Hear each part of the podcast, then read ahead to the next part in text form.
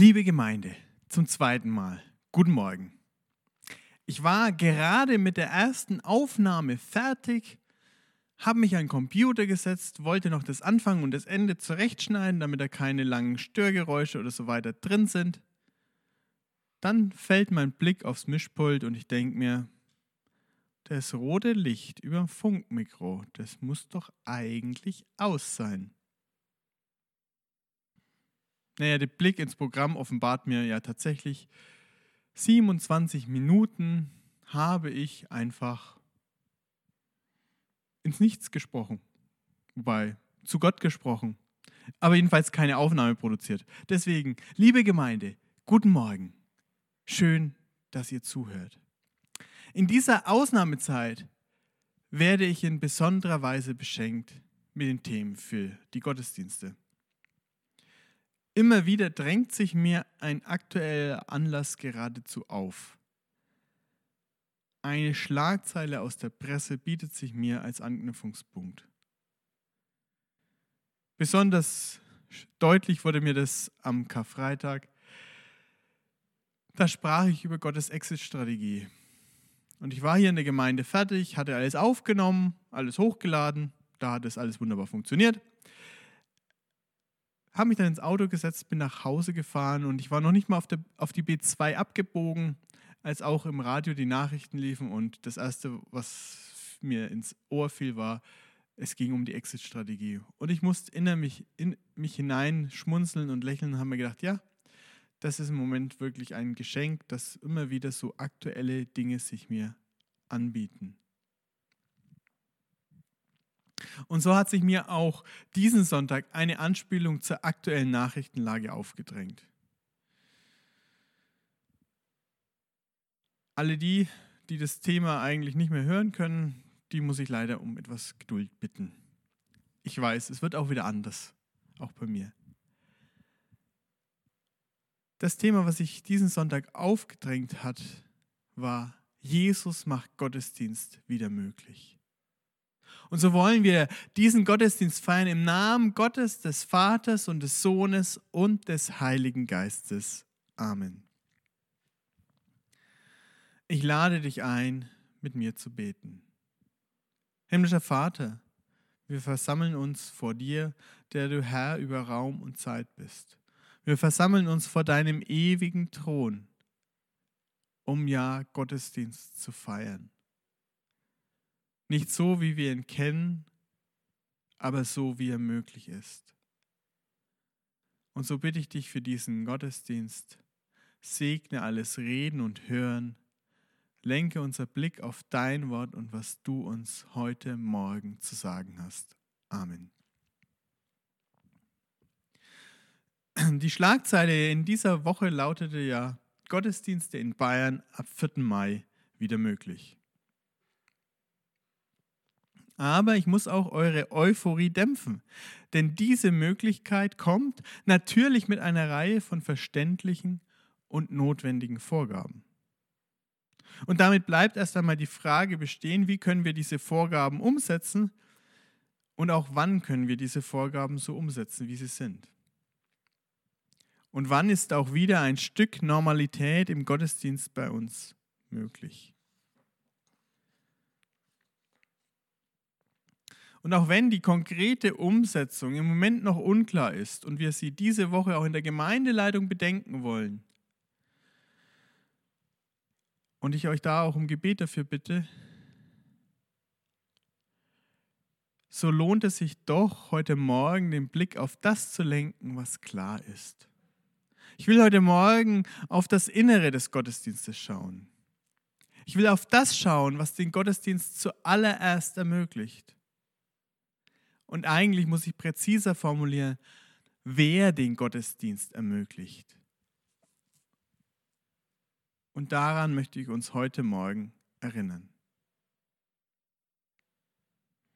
Und das bietet sich an, gerade jetzt, wo unsere gewohnten Formen einfach nicht so funktionieren wie immer, sondern alles erstmal ganz anders werden muss. Naja, fast alles. Jesus bleibt gleich. Er ist gestern, heute und in Ewigkeit derselbe. Diese Aussage aus dem Hebräerbrief ist mir gerade in dieser Ausnahmesituation besonders wichtig. Jesus bleibt der, den wir kennen und lieben gelernt haben. Jesus bleibt gleich. Er bleibt treu. Er geht mit uns.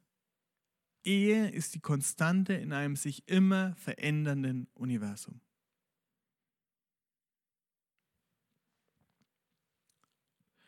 Und auch wir, die Gemeinde, die lebendigen Glieder am Leib bleiben gleich.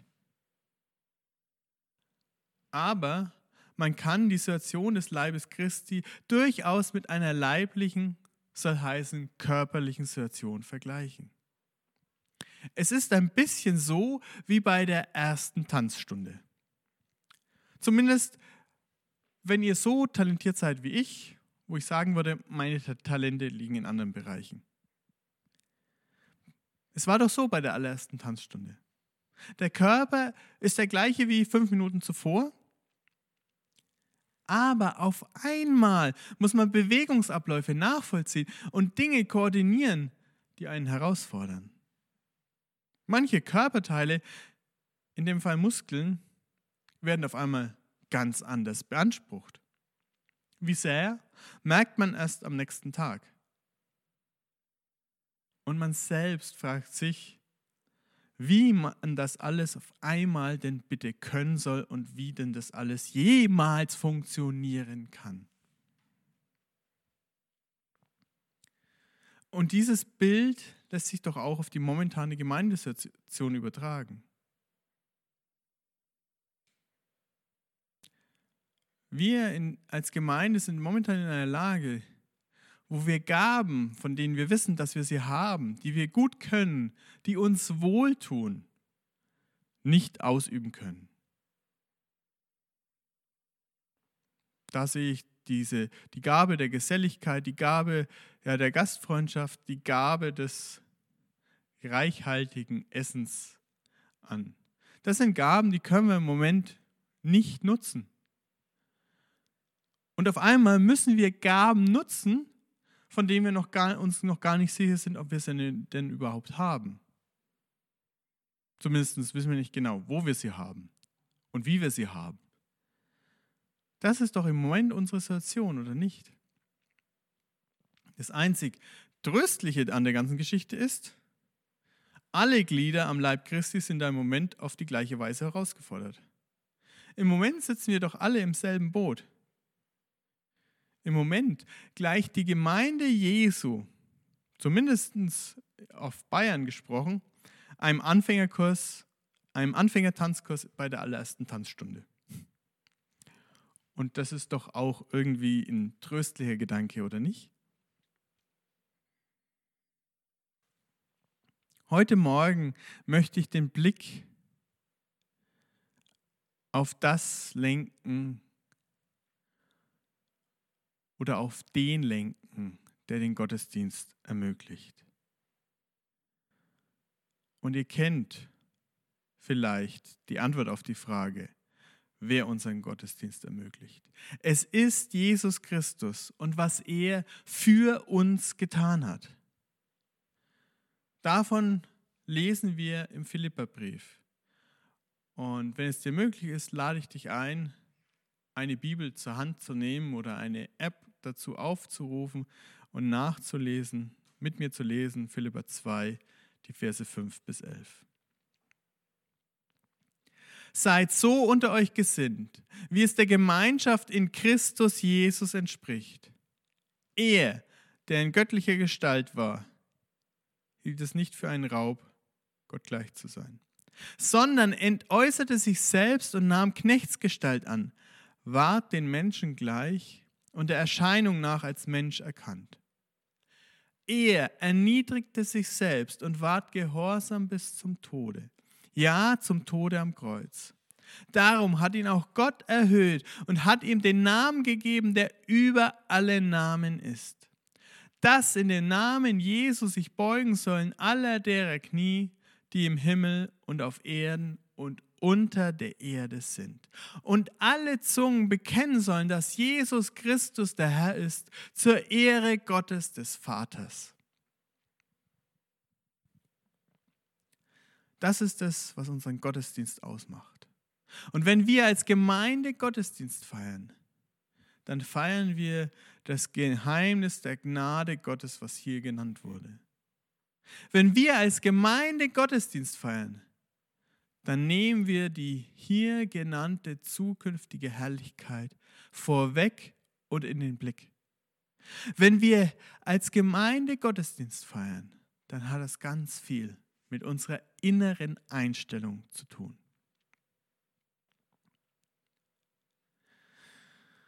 Wenn wir als Gemeinde Gottesdienst feiern, dann feiern wir das Geheimnis der Gnade Gottes. Ganz zugespitzt wird es deutlich im Abendmahl, wo wir uns an, die, an den Tod und die Auferstehung Jesu erinnern. Aber das ist auch im Grunde immer wieder das Zentrum unseres Gottesdienstes. Das, was Jesus für uns getan hat, ist die Initialzündung des Gottesdienstgeschehens. Und die Besonderheit ist, Jesus ist diesen Weg, diesen Weg des Leidens ans Kreuz allein aus Liebe gegangen. Aus Liebe zu dir, aus Liebe zu uns tut er etwas Unglaubliches.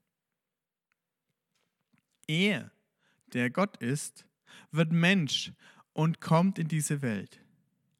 Nicht als Eroberer oder gnadenloser Herrscher, sondern als Baby. Und den meisten geht es ja doch so, wenn sie ein Baby sehen, Babys sehen, denken sie nicht, oh wie schlimm, sondern doch eher, oh, wie süß. Jesus kommt bewusst als Kind in diese Welt, damit wir nicht vor ihm angstvoll erstarren. Jesus kommt, damit wir ihm nahe sein können.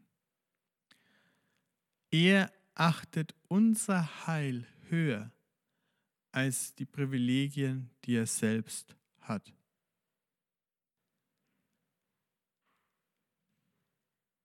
Jesus kam in diese Welt, um diesen Weg des Leidens freiwillig zu gehen. Jesus kommt in diese Welt aus Liebe. So wie es auch im Johannesevangelium heißt. Kapitel 3.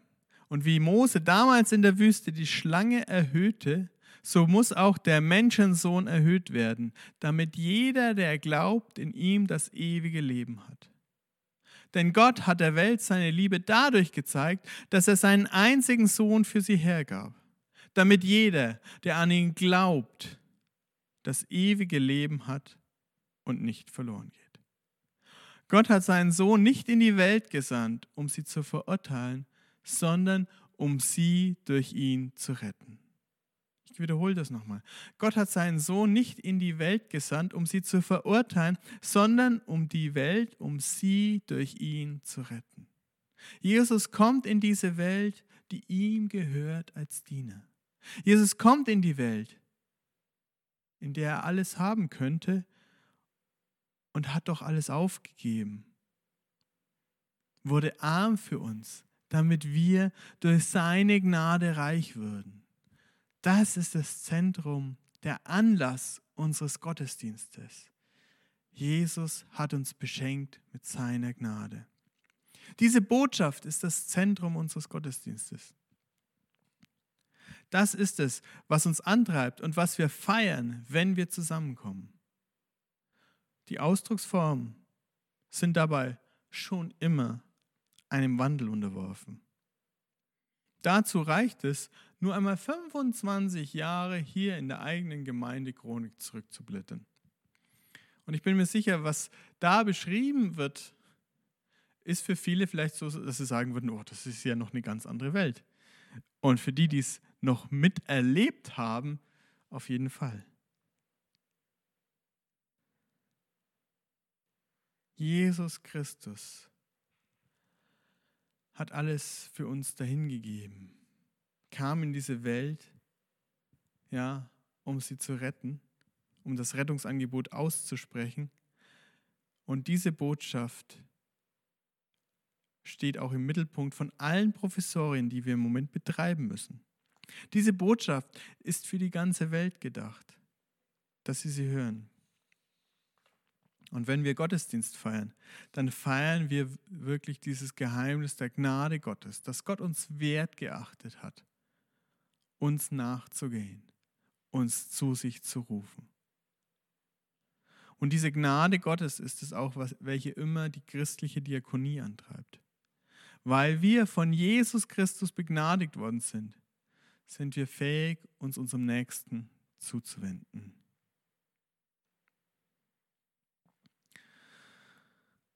Wenn wir nun zusammenkommen und Gottesdienst feiern, feiern wir das Geheimnis der Gnade Gottes und wir feiern dieses Geheimnis auch mit Blick auf die Zukunft, als ein Vorgeschmack des Himmels.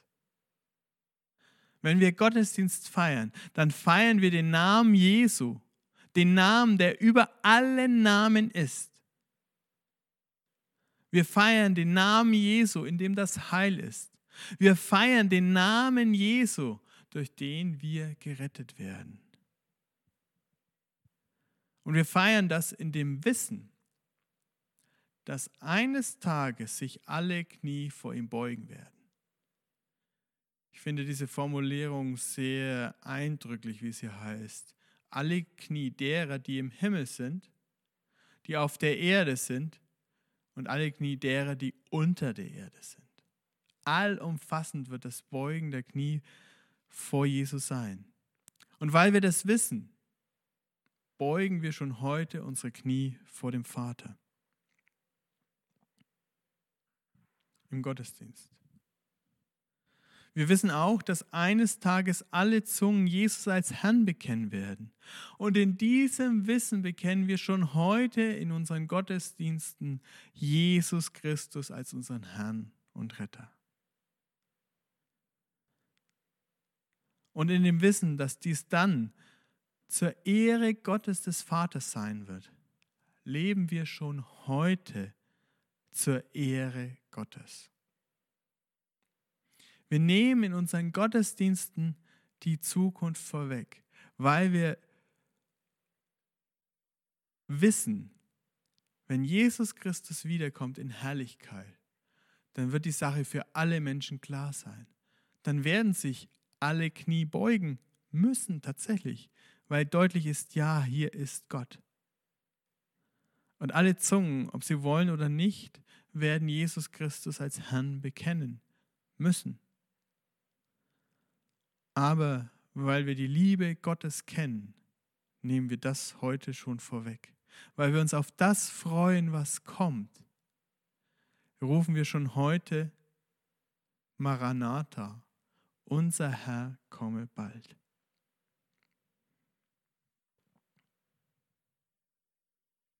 Gottesdienste nehmen also die Zukunft vorweg.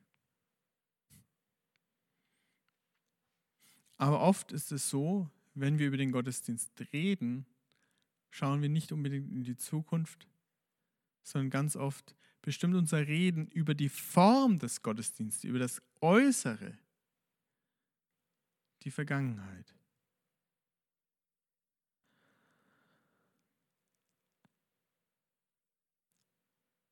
Und ich möchte uns Mut machen, dass wir auch wenn wir über die Formen des Gottesdienstes, gerade im Moment sind wir alle gezwungen darüber zu reden, weil manches einfach nicht mehr funktioniert und tatsächlich ja auch verboten ist.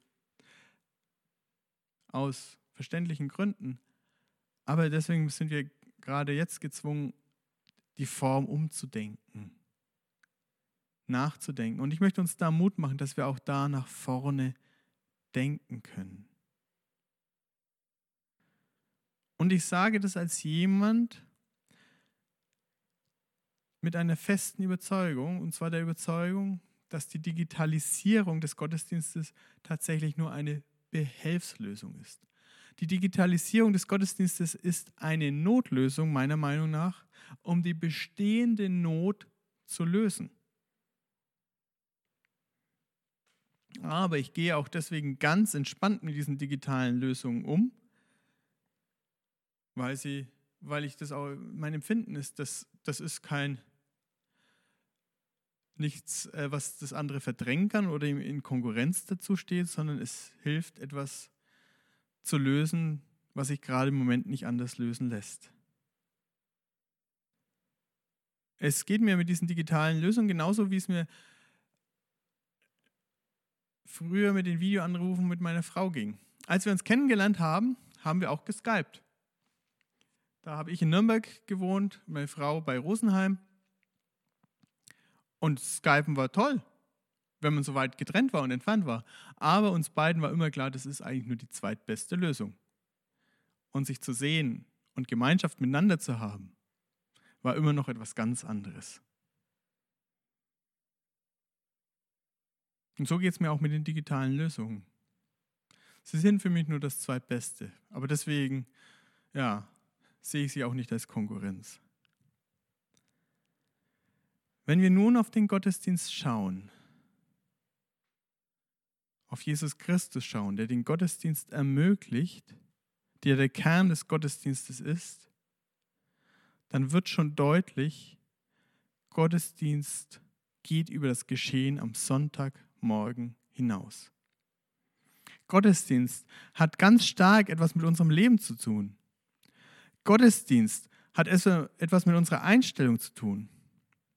Eine Einstellung, die sich von dem Vorbild Jesu jeden Tag neu prägen lässt.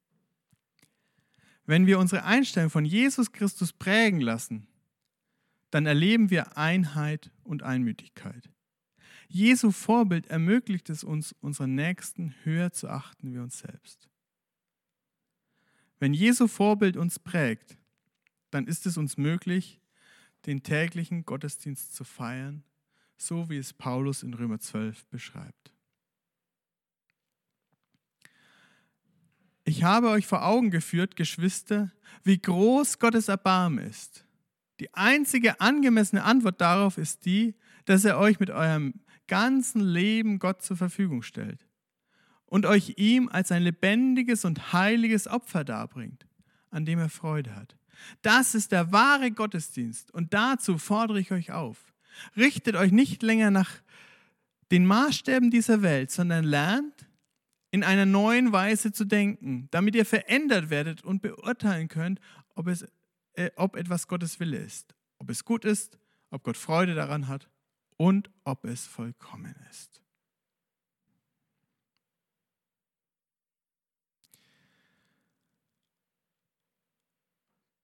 Das ist der logische Gottesdienst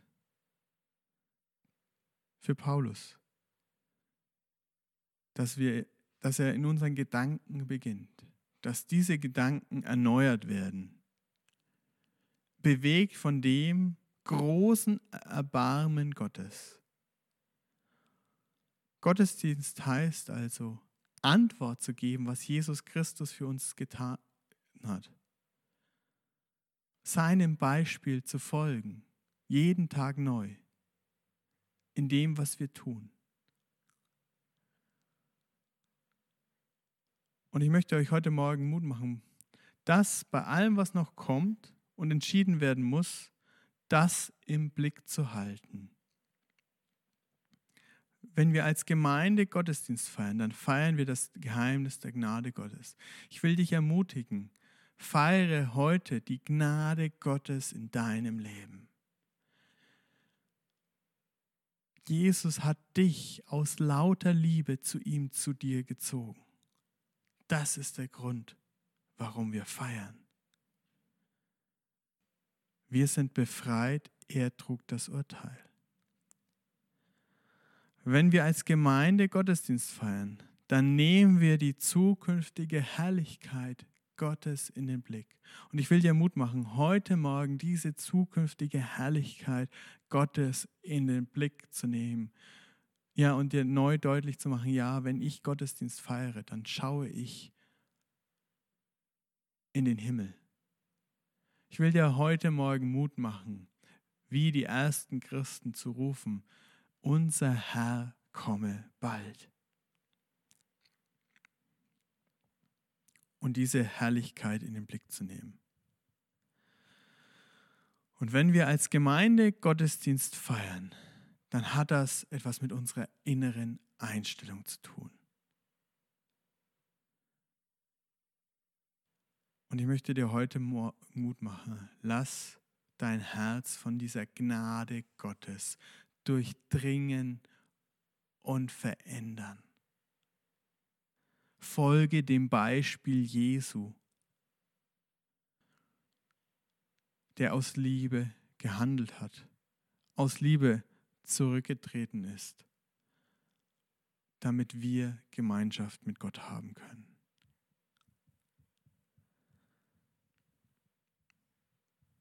Amen.